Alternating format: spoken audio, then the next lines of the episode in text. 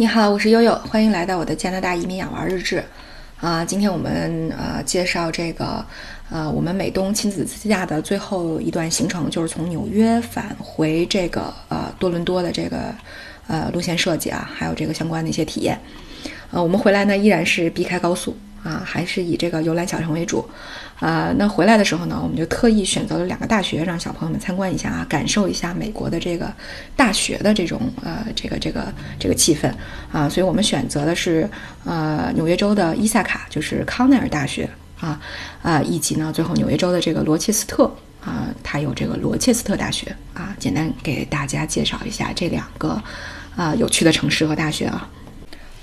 对，因为从呃纽约呢到这个康奈尔大学差不多要开四个小时左右，然后呢从康奈尔大学再，呃回到呃这个罗切斯特呃去开到罗切斯特呢又是两个多小时，呃然后再从罗切斯特回呃多伦多呢又是两个多小时，所以其实这个路线分配跟呃我们来的时候南下的时候的路线分配这个时间安排呢几乎是一样的啊，那呃。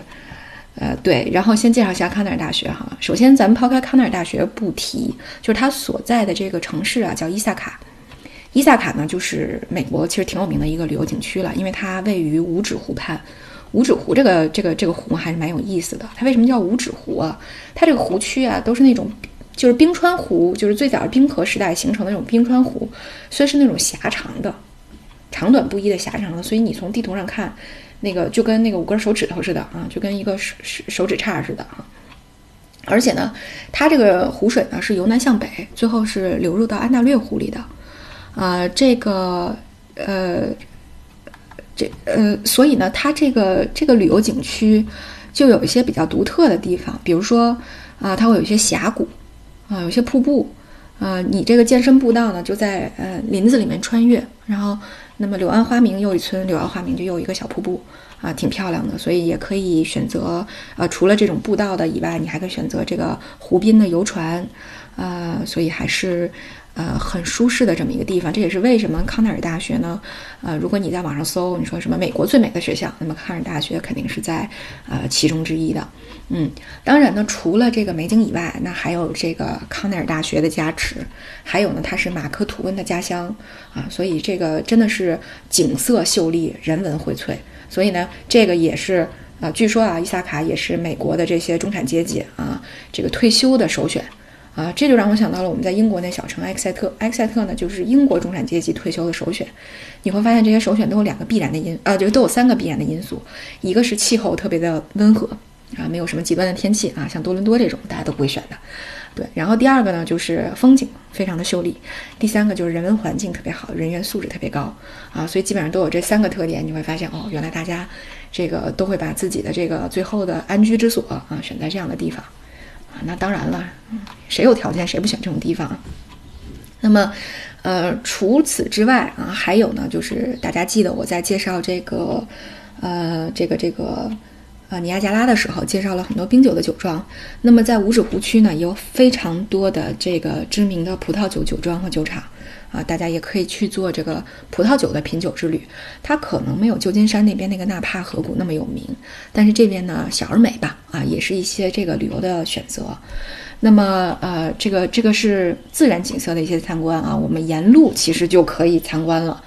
呃，这个，然后呢，专门到康奈尔大学里面去转悠了一下。那么，我们为什么一定要参加参观康奈尔大学呢？当然，它是一个藤校啊，非常非常不好进啊。那么，其次呢，主要的原因是它的农工学院最为有特色。心问，这不就是奥斯卡先生将来为他职业生涯做铺垫最理想的学术研究之所吗？啊，所以我们这个这个专门啊去了这个农学院、生物学院看了看啊，那个楼还是做的非常现代化的，和其他那些院系的那种嗯特别传特别传统的这个建筑特征不太一样啊，它做的非常的现代化。所以啊，我们专门去啊看了一下农学院，看了一下生物学院。嗯，说奥斯卡你看了吗？这就是啊将来你的这个。啊，如果将来它的排位没有变化啊，如果这个大学的发展基本上还能保持现在的一个势头，那么这应该是你这个比较理想的一个大学的选择了啊。如果你，呃，这个学习成绩足够好，那么康奈尔大学欢迎你啊，所以我们简短的做康奈尔大学的一个旅游，然后呃，从康奈尔再一路北上，到了罗切斯特大学的所在地罗切斯特市。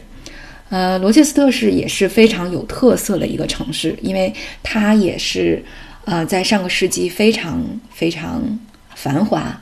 非常非常热闹的一个城市，但是在今天你开到罗切斯特之后，你会感到哦，这个城市有一点点凄凉的色彩。为什么呢？因为它是原来的一个工业城市，啊，它是是原来的世界五百强公司柯达公司的所在地啊。我们经过了曾经繁华过的柯达大厦，啊，现在是啊，看着还真的是十分凋敝啊。对，这是一个。但是虽然说它已经不复之前的繁华了，但是罗切斯特大学，呃，还是美国的一个呃知名的呃一个学府啊，啊，也属于藤校嘛。这么些年一直排在前三十。它的这个商学院，呃，还是呃很有名的。呃，然后它有校友呢，是这个有有十二个教授是诺贝尔奖的获得者，然后呢还有十二位学者呢获得过普利策奖。呃，因此呢，即使是他在这个美加边境的这么一个小城上啊，这个这个学校也依然非常受欢迎啊。包括我自己在我自己的导师的儿子啊，今年啊，就是二零一九年的九月啊，也到这个罗切斯特大学的商学院来读书了啊。所以我们也是提前帮他去看看啊，这个学这个学校怎么样啊？整个观感还是非常好的啊。这个呃。呃整个建建筑群很宏伟啊，然后可以看到校园里面还是，呃，生机盎然的，和这个柯达大厦门口的这个景观还是迥然不同，啊，然后另外呢，这个罗切斯特市也是特别美美丽的一个小城，它正好是在安大略湖畔啊。我们在多伦多啊，说句实话都没到安大略湖畔，因为你要到这个多伦多的当趟去特别不好停车，人又很多。